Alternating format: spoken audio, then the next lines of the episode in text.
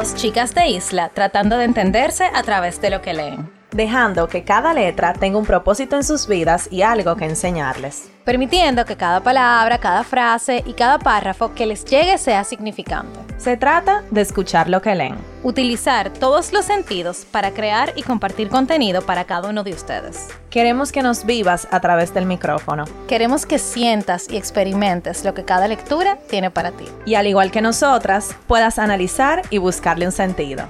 ¿Estás escuchando? Letras al aire.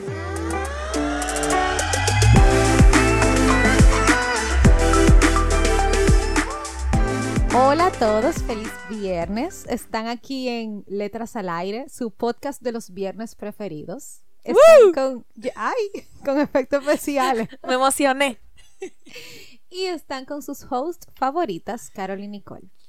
Hola a todos y bienvenidos a este podcast. Para hoy tenemos nuestro libro del mes que yo creo que Nicole y yo hemos tenido una puntería con los libros del Club de Libros de que son súper profundos toditos. O sea, no le hemos dado tregua a nuestras lectoras del Club de Libros. Perdónennos.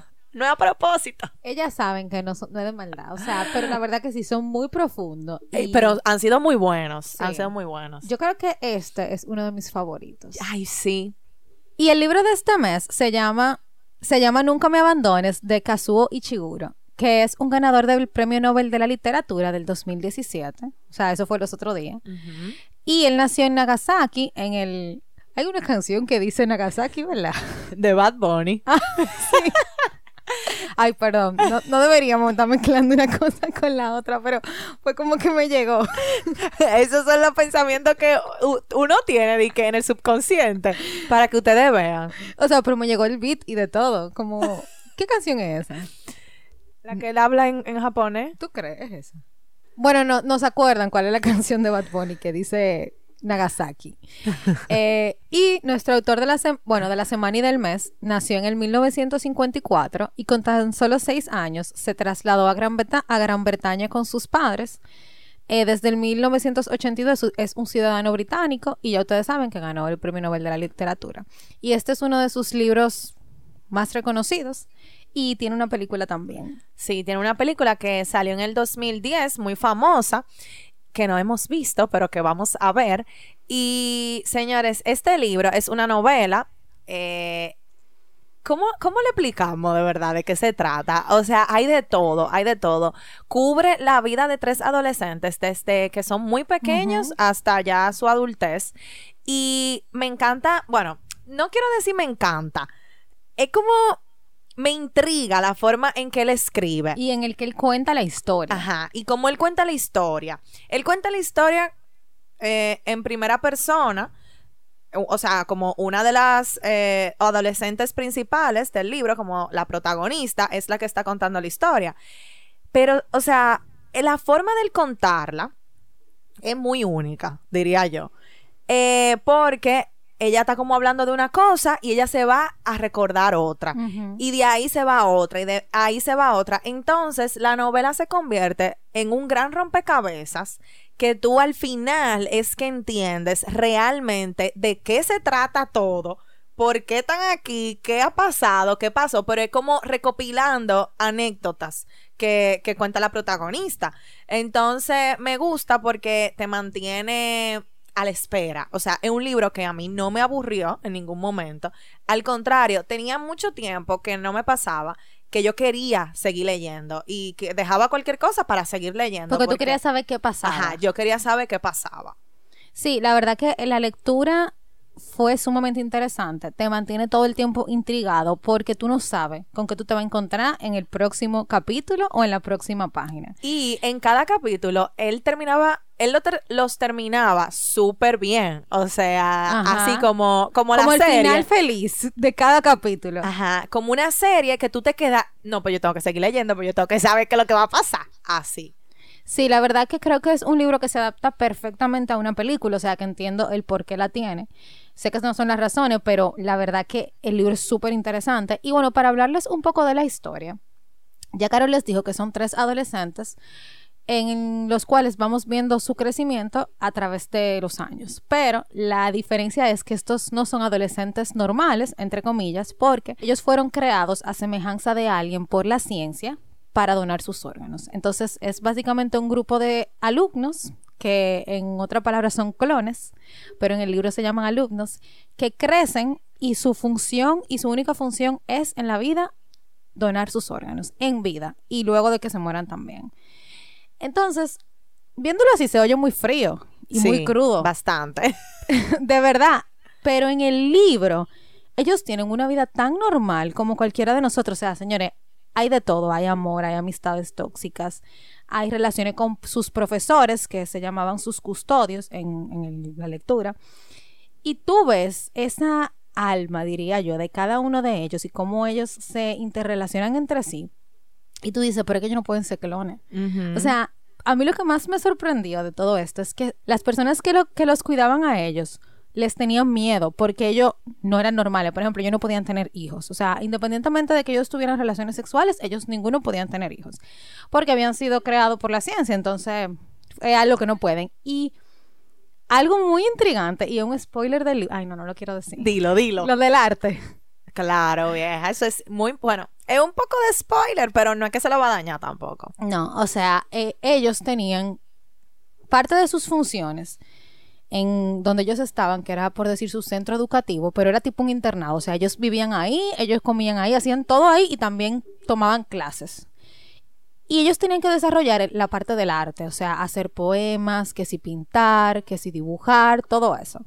Esas obras que ellos creaban había una persona que seleccionaba las obras y se las llevaba de cada uno de esos alumnos como obras que, ellos entendieran que fueran muy valiosas, algo así. El punto es que ellos nunca entendieron por qué esa persona que se llamaba Madame se llevaba las obras. O sea, supuestamente ellos tenían una teoría de que era para una galería, que ella tenía, que la vendían, etcétera, etcétera. Señores, y al final de cuentas, o sea, cuando uno lee el libro, y ya señores muy avanzados del libro que tú te das cuenta, que ellos se llevaban las obras porque ellos querían saber si esos niños tenían alma. O sea, si ellos podían tener un alma. Y cuando la protagonista, que es la que está contando la historia, que fue la que incluso preguntó, eh, no le voy a decir en qué momento, pero que preguntó sobre esto, ella se sorprendió de que creyeran que ella no tenía alma, como que, ¿cómo así? O sea, yo, claro que yo tengo alma, yo soy una persona. Pero es que a los ojos de los demás, de todo el mundo, ellos eran simplemente Clones. clones. O sea, hasta yo diría como robots. O sea, Exacto, ni siquiera clones. Ajá, ni siquiera clones. Y también me sorprende a través de la historia lo poco que ellos saben de, de ellos mismos y de lo que vinieron a hacer. O sea, si ellos sabían, vamos a decir por arribita, lo que, eh, para lo que ellos fueron creados, pero no sabían la magnitud de, del asunto. Incluso se permitían ellos mismos tener sueños y llegar a pensar que iban a ser, qué sé yo, sueños, señores, o sea, que yo me quedaba como, wow, de que granjero. Cosa tan como básica. Básica. Ajá, que eran sus sueños, de que ser granjero o ser em, vendedor en una tienda o trabajar en una oficina. Como que eran cosas que ellos anhelaban que podían ser. Porque yo creo que ellos obviamente desde pequeñito le metieron ese chip de, ok, ustedes nacieron para clonar, pero no a la magnitud de que es que ustedes no van para parte. Entonces creo que también la forma de crianza de ellos hizo que ellos sí se semejaran muchísimo a los humanos, o sea, de que eran como si fueran personas, sentían, se enamoraban, tenían deseos sexuales, o sea, tenían todas las cosas que una persona normal. Y entiendo también porque en el libro no no dice pero no había ninguna diferencia físicamente de un humano. Entonces eran como personas, eran como niños normales y bueno, después adultos normales, nada más que eran donantes. Y tú diciendo ahora eso de que ellos sabían tan poco de ellos mismos, pero también ellos sabían tan poco de su exterior, o sea, de todo lo que estaba fuera. Señor, o sea, en el libro tú nunca vas a ver de que que ellos salieron a comprar ropa, que ellos salieron a un mall, que ellos fueron al cine. Nada. Nada de eso, o sea, eso no está, para ellos eso no existe. O sea, su vida estaba dentro de donde ellos estaban en el momento que estaban viviendo. Para que ustedes entiendan un poco, ellos se crearon en un centro educativo que se llamaba Hailsham, que era como su centro, eh, como donde tú haces, ¿cómo yo digo esto? Como si tú estuvieras haciendo un internado. Exacto, pero es hasta cierta edad, creo que hasta los 16. era. Ajá, ajá. Entonces después de ahí tú vas a las cottage, que es donde tú te vuelves como más independiente. Ya tú no tienes custodios, que eran las personas que los cuidaban, y solamente hay una persona que va cada cierto tiempo a chequear que todo esté ok. O sea, que tú te vuelves más independiente. Sí, ahí ellos aprenden a manejar y qué sé yo, como hacer cosas de gente grande, vamos a decir, pero no di que trabajar, sino... O sea, eh, trabajos en la casa sí. Ajá, trabajos en la casa, pero no di que ganar dinero fuera de, de, de eso. Que eso nunca tuvo claro de dónde ellos sacaban el dinero para comer, para man- para echarle combustible a, lo- a los carros. O sea, Yo se me lo imagino- daban. sí, Yo me imagino que se lo daban. Yo me imagino que, porque ese otro, o sea, la novela se centra tanto en la historia de estos jóvenes que hay mucha cosa técnica que tal vez uno se pregunta que uno no sabe, como esa, por ejemplo, de dónde sacaban el dinero.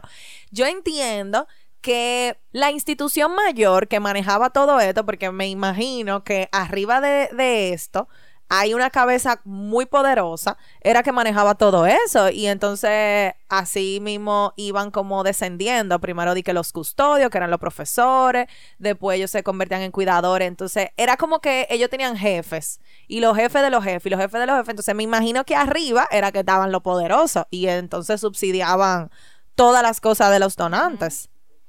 Sí, y bueno, ellos tenían como todos estos centros, eh, ese centro educativo, que ya le dijimos cuál es, después las cottage, después tú, tú ibas después al adiestramiento, que era para tú volverte cuidador, o sea, cuidar a las personas que estaban donando, como tú, serle como un apoyo, tú eras como un apoyo para esa persona donante. Y A tus, a los otros clones. O sea, Exacto. di que tú- Entre ellos, entre entre ellos ellos. mismos era que se cuidaban. Exacto. Eh, y después, entonces, bueno, te llegaba un aviso. O sea, yo me estoy imaginándote como una carta que te llega de, ok, te toca tu primera donación. Y eso tú no sabías cuándo te iba a llegar. O sea, Exacto. Y señores, por ejemplo, por lo menos en el libro, nosotros llegamos a ver que una persona podía tener hasta cuatro donaciones en vida. Que ustedes saben la magnitud que lleva una donación de un órgano. Eso es muchísimo. Eso es mucho. No, tú sabes que en el libro nunca dijeron cuáles órganos, No. ni por cuáles órganos empezaban. Yo me imagino que los vitales, obviamente, di que el corazón o qué sé yo, Un pero por pulmón. Ajá, el pulmón, pero me imagino que los riñones. Sí, incluso uno de los personajes tuvo, tuvo una Ah, operación sí. de riñón. Sí, es verdad, ya me acordé. Pero dime, cuatro donaciones, o sea, un ojo. Pero que, yo no sé. La médula espinal, Ah, bueno, es verdad. que te deja Te deja inválido, pero, pero- vivo. Y eso, esa operación es carísima. Eh, y difícil. La verdad que es como que tú te mantienes intrigado el libro completo. O Ajá, sea, tú te mantienes verdad. intrigado. Y una de las cosas que a mí me sorprendió bastante es que como ellos vivieron en este mundo, ellos estaban como en una burbuja. O sea, de verdad, ellos, esta historia se desarrolla en Inglaterra. Eh, ellos no salen nunca de Inglaterra, sino que ellos van de diversas ciudades o pueblitos, porque no se especifica bien, dentro del mismo Inglaterra. Y algo que a mí me sorprendió mucho es que aunque ellos salieran o como que tuvieran una vida más o menos normal, dentro de lo que cabe, señores, ellos nunca como que progresaron, o sea, ellos nunca dejaron su infancia. Por ejemplo, la que está contando el libro, que se llama Katy, ella es el personaje principal realmente. Ella nunca pudo dejar atrás a Hailsham, o sea, ella siempre lo recordaba. En cada sitio que ella iba, ella trataba de recordarlo, porque para ella ese era todo lo que ella había visto, creído, no sé, o sea, vivido. Y a mí me sorprende mucho porque en cada lugar que ella iba, ella trataba de buscar algo que se pareciera a su hogar. Entonces, creo que algo muy importante o una lección muy importante de esta lectura es que tu infancia te define. Incluso, e incluso, cuando ellos salían de, de Hailsham, cuando ellos salieron de Hailsham, porque salió un grupito, ellos iban a diferentes centros. Y donde ellos cayeron, ellos eran muy diferentes a las personas que ya estaban ahí, porque venían de otros lugares. Y me sorprende mucho porque se veía mucho la, la diferencia de, de educación, de que ellos venían quizás de lugares más pobres, con educación menos deficiente, y eso lo vemos en el día a día. Entonces, a veces tu infancia realmente sí te define, como tú te crías y con quien tú te rodeas, sí te define, si tú te lo permites, claro. Claro. O sea, yo no estoy diciendo que, porque no quiero mal- que se malinterprete, de que si tú vienes de un, una educación quizá no tan buena, tú no vas a poder superarte, no. Pero si tú lo permites, eso te puede definir. Y de verdad, a esta protagonista, a Katy, la, La definió. definió. totalmente. O sea, ella nunca salió adelante, ella siempre se quedó viviendo en el pasado. Sí, y tú sabes que dicen los psicólogos y las personas que saben de esto que de en la edad de 1 a 7 años es tu edad más importante, o sea, es donde tú eh, desarrollas tu personalidad, quién tú vas a ser, o sea, es como una visión de quién tú vas a ser de grande, o sea, las cosas que te pasan en ese tiempo definen quién tú eres de grande, eh, a tanto lo bueno como lo malo. Entonces, yo creo que para todos nosotros, o sea, nos podemos identificar con que la infancia, sea cual sea que hayamos tenido, y las personas que influyeron en ella, o sea, nos definen en, en, en la adultez. Entonces están los otros protagonistas que son Tommy y Ruth. Ruth. La Ru. La Ruth. Señores, esto es un libro en inglés, nosotros no lo leímos en español, pero todos eh, los nombres de las calles, de los centros y de la gente eran en inglés. Entonces, imagínense, aquí lo estamos aplatanando. Bueno, pues Ruth. eh, La Ru no era fácil. la Ruth no era fácil. Ruth y Katy eran mejores amigas. Pero, señores, esta amistad era extraña. O sea, yo, por ejemplo, nunca he tenido una amistad así como me- tan tóxica. No lo que, exacto, gracias. Era muy tóxica. Era muy tóxica por la personalidad de Ruth, me atrevería a decir. Porque Katy, ella tiene, ella tiene culpa también porque usted no puede ser tan sumisa. en No, esta Katy vida. se lo permitía, claro. Katy se lo permitía, pero Ruth Y a ella eh, le gustaba eso también. O sea, como que ella permitía que ella la aplastara. la aplastara, ajá. Ruth era una chica de Hailsham. Ellos los tres son de Hailsham y, o sea, se conocieron desde pequeñitos. Y Ruth era una chica así como altanera, egocéntrica, em, pero entonces era como de este tipo de gente que te trata, te trata bien cuando nadie te está viendo. Ellas eh, compartían sus intimidades, eh, hablaban muchísimo, o sea, sus sentimientos, pero delante de la gente te aplasta, eh, te hace sentir mal, te, no te hacía caso. no te hace caso, no te- ignoraba. te ignora. Entonces, ellas mantuvieron ese círculo vicioso durante casi toda su vida. Y, mm, y nada, o sea, yo creo que, yo no sé por qué ella seguía siendo amiga de Ruth. Yo creo, bueno, cuando ella se hartó, porque Katy se hartó y, y agarró y le dio banda, o sea, ahí fue un antes y un después en su amistad. Pero yo no sé por qué, mientras ellas, ellas estuvieron juntas en los centros que estuvieron, Katy seguía ahí como atrás de ella y como que, ay, que no sé cuánto, bla, bla. Yo creo que eso era como una relación. Sí. eh, una relación amorosa. O sea, ella como que la trataba bien en un momento, entonces ella entendía que eran amigas, pero al otro momento la trataba mal, entonces era como que no entiendo lo que está pasando, pero como tú me tratas bien en un momento, yo me quedo con eso. O, o, o también la justificaba diciendo, ah, no, así es ella. Ella es así. Y bueno, no. No, uno no puede permitir eso, pero bueno, Katy en su medida lo permitió. Y está Tommy, quien es como el la persona que está en el medio de ellas dos. Entonces, él estaba en una relación con Ruth desde que estaban en Hailsham y era muy amigo de Katy. Entonces, él era como el que las mantenía cada una, yo diría como en su centro. Sí, como un mediador. Exacto, él era como un mediador. Pero, señores, aquí hay un triángulo amoroso porque Katy estaba, ella no lo sabía, pero en el libro se ve que ella estaba enamorada de Tommy. Y él, no era que él estaba enamorado de ella y que era así 100%, pero también sentía cierto afecto hacia ella porque sus personalidades como Macheaba. macheaban mucho, exacto. Había mucha química. Ajá. Pero él estaba con Ruth, entonces como que su, su amor era imposible, por decirlo así, era un amor imposible. Y eso es otro de los temas, esos amores imposibles. Ay, Dios, señores, cuánta cosa. ¿Cuánta cosa? Ese suspiro, Nicole. Sí, porque, o sea, uno se siente identificado, porque cuando uno es más pequeño, uno Ay, se ilusiona con cualquier cosa. Entonces yo me y imagino cree a que, ella. que todas las historias de amor son posibles. Ajá, exacto. Entonces yo me imagino a ella tan inocente, porque ella, ella era muy buena, Katy. Sí, sí. tan inocente y tan como con este corazón bueno y de verdad ella ella nunca hizo nada para que ellos dos se separaran, o sea, nunca, señor, ella siempre trataba de Y ayudarlos respetuosa. y ajá, y muy respetuosa. Entonces ella, ella tenía esta ilusión en el fondo y nunca se iba a, poder ser, nunca iba a poder ser posible porque Ruth estaba ahí. Entonces nada, me da como cosita, la, la llevo colgada del alma. Y bueno, era un muchacho súper, él tenía su personalidad, muy él, muy único, él no se dejaba llevar por ninguna otra persona. Muy o sea, chistoso. Sí, chistoso, jocoso. Él era como, la verdad, un muchacho y era bueno. Era muy bueno. Tenía ajá. buenos sentimientos y eso. Entonces, estas tres personalidades, cada uno como con lo suyo, juntos, señores, eran una bomba de tiempo. O sea, no pasaban dos semanas que uno tuviera una pelea con el otro o se disgustaran, pero después se volvían a arreglar porque ellos tenían un vínculo. Entonces, como venían del mismo centro, era difícil para ellos simplemente alejarse. Y creo que eso nos, nos ha pasado a todos, que tú tienes un vínculo con una persona, sea de amistad, sea de familia, sea de una relación, pero señores, es tan tóxico que tú tienes que alejarte y tú no lo haces por este vínculo que hay. Creo que es un buen momento para que pensemos en esas amistades tóxicas. Pensé Y- mucho en ello porque yo las he tenido. Ya no, pero en, momento, en un momento yo las tuve. Y lo mejor que yo hice fue alejarme. Yo realmente no he tenido amistades tóxicas, o por lo menos no me he dado cuenta. ¿Y relaciones? Relaciones sí. Ah. Relaciones tóxicas. Es que sí. siempre hay algo. Siempre hay, siempre hay un fallo.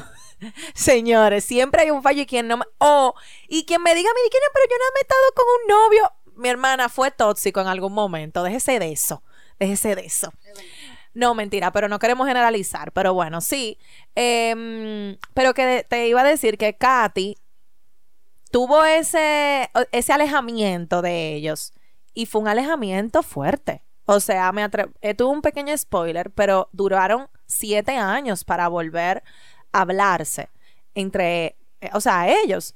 Y, y wow, o sea, para que tú entiendas el nivel de toxicidad que había, que tú te tuviste que alejar siete años de una persona que supuestamente era tu mejor amiga.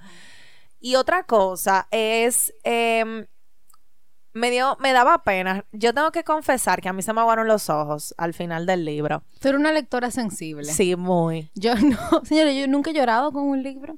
Yo, Yo- soy insensible. Yo soy una lectora muy insensible. Yo creo que tú eres una lectora visual Sí. que tiene que ver la película. El- cuando tú veas la película me tienen que contar si lloraste. Ah, Digo, yo no sé, ahorita a mí no, no me hace llorar. Yo, yo soy súper sensible, o sea, yo conecto entre dos uno.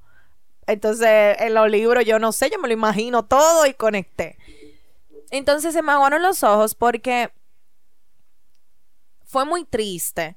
Eh, eh, no, es muy triste cómo esos muchachos eh, tenían tantos sueños y tantas ilusiones cuando en la realidad, en la cruda realidad, nunca los iban a llegar a cumplir.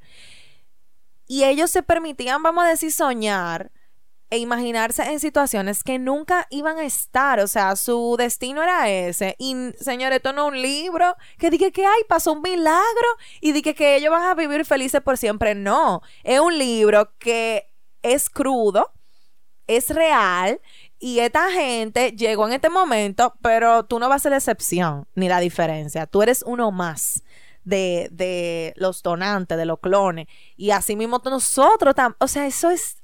Por eso es que yo, yo tengo un debate. Si a mí me gustan los libros con los finales felices o finales reales.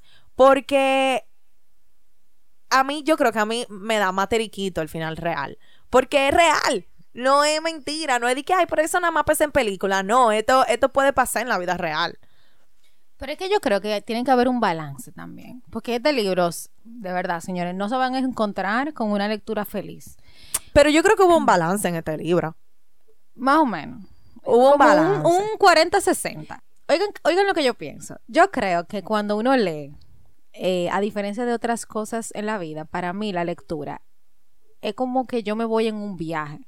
Entonces, uno conecta a veces tanto con los personajes que tú quieres que de verdad ellos salgan del hoyo en el que están, tú sabes. Sí. Entonces, para mí es muy duro ver que al final tú no sales del hoyo y que tú te quedaste como, como que tú no sacaste ningún tipo de, de, de provecho de ese hoyo. Entonces, a mí me pasó, por ejemplo, del hoyo, del hoyo. A mí me pasó, por ejemplo, con Katy, que yo sentí que ella al final no hizo nada. Bueno, espérate. Yo tengo otra opinión y es la siguiente. Es verdad que en, en términos generales, si tú lo miras desde arriba, no hicieron nada. O sea, al final, por más que brincaron y patalearon, ellos llegaron al destino que estaba predestinado. Al destino que estaba predestinado. Ustedes entendieron. Pero yo creo que ese pataleo y ese búsqueda de respuestas y ese soñar y ese permitirse, esa es la diferencia. O sea, al final, en su vida, o sea, individualmente, ellos pueden decir que hicieron lo mejor que pudieron con la información que tenían. Entonces, aunque suena cruel, crudo y fatalista, pero es que, ¿qué más ellos podían hacer? O sea, ¿qué más ellos podían hacer que no fuera de que un cuento de Disney? Escapar. o sea, ellos, ¿Tú sabes que yo pensé? Yo, yo fuera ellos, yo hubiese escapado. O sea, es que señores, yo no tenía, para que ustedes entiendan, no es que yo tenían un, un cosa en el tobillo, de que, que, si ellos se iban, o bueno, por lo menos en el libro, uno no lo sabe, pero por lo menos en el libro no se ve que si tú escapabas de que te seguían o sabían dónde tú ibas a estar. No, ellos vivían una vida normal, ellos tenían un carro, ellos podían irse de costa a costa, ellos podían viajar, o sea, ellos tenían dinero.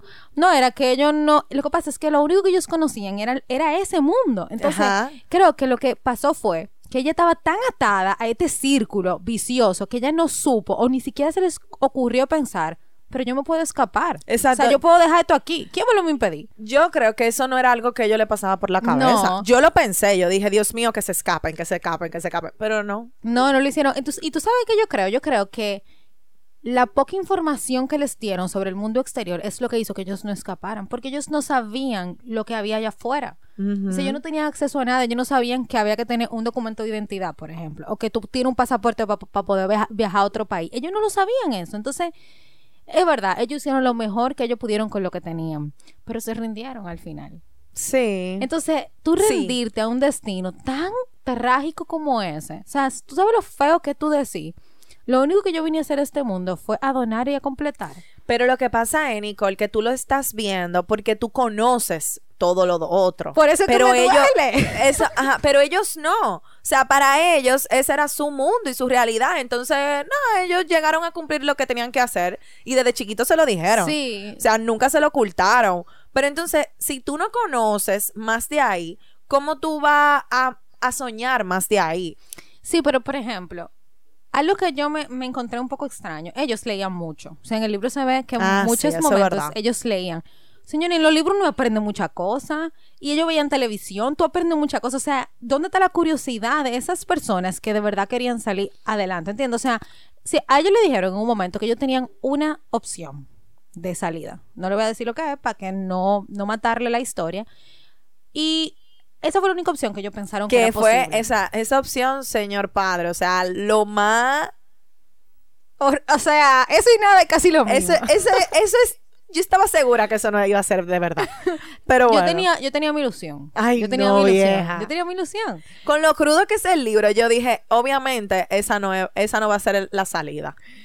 Yo tenía mi ilusión, en verdad, porque quería que, salieran, pero no salieran. Pero eh, sí, es verdad, la verdad que eso era lo que ellos conocían y eso era lo único que sabían. Pero me hubiera gustado que ellos hubieran sido más curiosos. O sea, yo sé que el autor tiene un fin y es el demostrar que cuando tú estás viviendo en una realidad y esa es la realidad que a ti te toca, usted tiene que cumplir con su voluntad, la voluntad de lo que están arriba, que en este caso es una institución que está decidiendo. Ajá.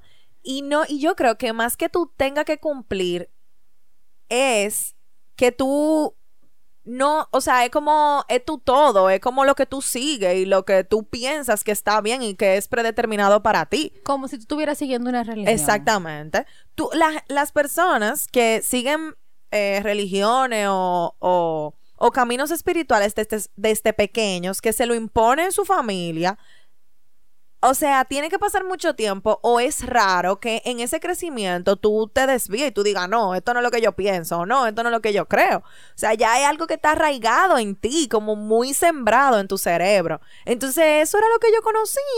Ellos intentaron, por eso te digo que ellos, vamos a decir, preguntaron, hicieron lo que ellos entendían que podían hacer, pero lo hicieron con pila de miedo. Y yo en mi cabeza dije, pero eso no es nada. O sea, eso no es nada, pero eso soy yo, que, que que sé que no es nada, pero para ellos era, wow, era grande, a desafiar una autoridad, a preguntar lo impreguntable, como que, tú entiendes, porque ellos toda su vida se criaron así, entonces, no sé, como que a mí me gustó el final y me gustó cómo quedó. Obviamente no es que estoy de que, ay, qué chulo, qué felicidad, qué heavy, pero es un final real, o sea, es un final real. A mí Ah, me gustó el libro. Pero me hubiese gustado que se escaparan. Yo creo- Claro. eso me hubiese gustado más. Claro, o sea, es que esa es mi teoría. O sea, que se hubieran escapado. O sea, me estoy imaginando una escena de ellos manejando los tres, ojalá, escapándose sin saber a dónde van, pero saliendo de la del disparate de vida que ellos estaban teniendo. Pero uno no sabe si eso no era posible porque tal vez, o sea, porque había más centros en el No, país. Y tú sabes que ahora que tú dices eso, una parte del libro que ella estaba diciendo como que yo ni siquiera sé si estas carreteras que yo estoy cogiendo son carreteras reales. O sea, yo puedo tener una carretera que nada más la persona que viven en este mundo que yo estoy son las que la recorran. O sea, clones o cuidadores o ya. Sí, porque tú sabes, ellos no tenían como mucho contacto con personas, con no. humanos. Eh, incluso hubo una vez que si ellos tuvieron contacto con humanos, ellos tuvieron que irse por, o sea, en un día tuvieron que recorrer como dos horas o tres horas para tener un contacto real con alguien. Entonces, puede ser que ellos estaban dentro de, un asunto grandísimo y no lo sabían. y no lo sabían. Porque los donantes estaban en edificios. O sea, no es que el donante iba al hospital a No. donarle a una persona, es que ellos estaban en edificios y tenían que donar ahí, ahí le hacían las operaciones, ellos hacían todo. Ahorita eran los mismos clones que hacían la operación. claro, pues si, si ellos se cuidaban ellos mismos. Sí, mira, la verdad que el libro te deja con muchas eh, preguntas y, y- e inquietudes. O sea, que yo le recomendaría este libro eh, a cualquier persona que quiera entretenerse, Sí, leer algo diferente y leer, como dijo Carol, un libro real. Un libro real. Dime, Nicole, tu frase favorita o una de ellas. Yo no noté di qué frases, yo, Yo noté como párrafos, porque Ok. estaban como, no lo podía cortar. Esto es casi al principio del libro, en verdad, y ellos están hablando como de cómo ellos son y, de lo que ellos hacen y de cómo se identifican con la demás persona y demás. Y hubo algo que me encantó porque, señores, pasa en la vida real. Algún día, puede que no muy lejano, llegarás a saber lo que se siente. Así que estás esperando, incluso aunque no lo sepas, esperando a que llegue el momento en que caigas en la cuenta de que eres diferente de ellos. De que hay gente allá afuera, como Madame, que no te odia ni te desea ningún mal, pero que se estremece ante el mero pensamiento de tu persona. Cómo te han traído a este mundo y por qué. Y que sienten miedo ante la idea de que tu mano pueda rozar la suya. Señora, eso me dio como eteriquito. Porque eh, lo que estábamos hablando, de que la gente le tenía miedo. Y ellos, señores, eran tan buenos todos. O sea, en el fondo, ellos no tenían malicia. No. Tú nunca vas a ver en el libro que, qué sé yo, que uno cogió una pistola y, y qué sé yo, que quiso matar a otro Ajá. o que se fajaban o De se peleaban. violencia. Ajá, violencia así. No, eso Al no- contrario. Había mucho amor. había mucho amor entre Demasiado, ellos sí. y se lo incitaban en la escuela. O sea, Sí. cuando ellos estaban creciendo le decían, ustedes lo pueden hacer, háganlo, háganlo. Ajá. Sí, pero se lo decían bonito. Le decían lo- que, que lo hicieran con una persona especial. Claro. Que tener las relaciones sexuales y todo eso, pero se lo incitaban. Se lo incitaban, ajá. O sea, Que le dieran vida al cuerpo. que le dieran vida al cuerpo y que, o sea, era todo lo contrario a la violencia. Sí, sí. Todo, todo, full, full. Mira, yo, yo iba a decir una frase y antes de decirla voy a, a decir otra em, para abundar en lo de que ellos seguían como si fuera una religión. Y esto lo dijo Katy en una ocasión y dice, pero por supuesto, nos, ella hablando de su infancia, como casi en todo el libro, pero por supuesto, nosotros lo habíamos interiorizado hasta cierto punto y no hubo de pasar mucho tiempo antes de que toda aquella información se hubiera grabado en nuestra mente sin que jamás lo hubiéramos examinado con detenimiento. O sea, ella estaba ahí hablando de la parte de que ellos eran donantes y todo eso, que cuando eran pequeños se lo decían, pero nunca se detuvieron a con detenimiento de que, ok, ¿qué es esto? Porque que, nada, eso era lo que sabían. Como los niños cuando le enseñan algo, que el fuego quema ya. Entonces, mi frase favorita fue la siguiente. Mis recuerdos más caros no se desdibujan jamás en mi memoria. Me encanta. Me encanta porque la, los, los momentos de la vida son esos momentos, pero los recuerdos a ti te quedan para siempre. Se oye muy cliché, pero yo revivo momentos en mi cabeza que no van a volver a pasar porque la persona no está o, por, o porque yo no estoy en esa situación o lo que sea, no estamos en el mismo espacio. Pero yo los vivo en mi cabeza y yo, y yo me siento bien reviviéndolos. Sí, pero hay una línea muy fina entre tú usar de manera sana esos recuerdos y usarlo de manera negativa. No, claro. Y yo creo que parte de lo que vimos en la lectura es que los recuerdos para ellos eran como vivir, vivir la vida, o sea, vivir ese momento otra vez. Ajá, como quedarse en el pasado. quedarse en el pasado, quedarse en el pasado. Señores, y eso al final no es sano. No. O sea, por más que uno quiera vivir de los recuerdos, que los recuerdos son cosas muy preciadas y muy bonitas, son, siguen siendo recuerdos. Tú no vas a poder volver a ese momento, por más que tú quieras. Claro, 100% de acuerdo. Y nada, señores. intensa esta lectura. Sí, muy intensa. Espero que se lo puedan leer este libro. Se llama Nunca me abandones de Kazuo Ishiguro. Nuestra... que tú dices eso, me acuerdo de Danza Kuduro. Se los recomendamos 100%. Gracias por llegar hasta aquí. Gracias por acompañarnos otro viernes en Letras al Aire Podcast. Recuerden que nos pueden seguir en nuestras redes sociales como arroba letras al aire podcast. Ahí se pueden suscribir a nuestro newsletter, agregarse a nuestro club de libros, que ya tenemos el libro del mes que viene, y también darnos seguimiento. Señores, nosotros posteamos muchísimo para semanal de los libros que estamos leyendo, para que ustedes se nutran de ellos también. Así que nada, gracias por acompañarnos y nos escuchamos el próximo viernes. Bye. Bye.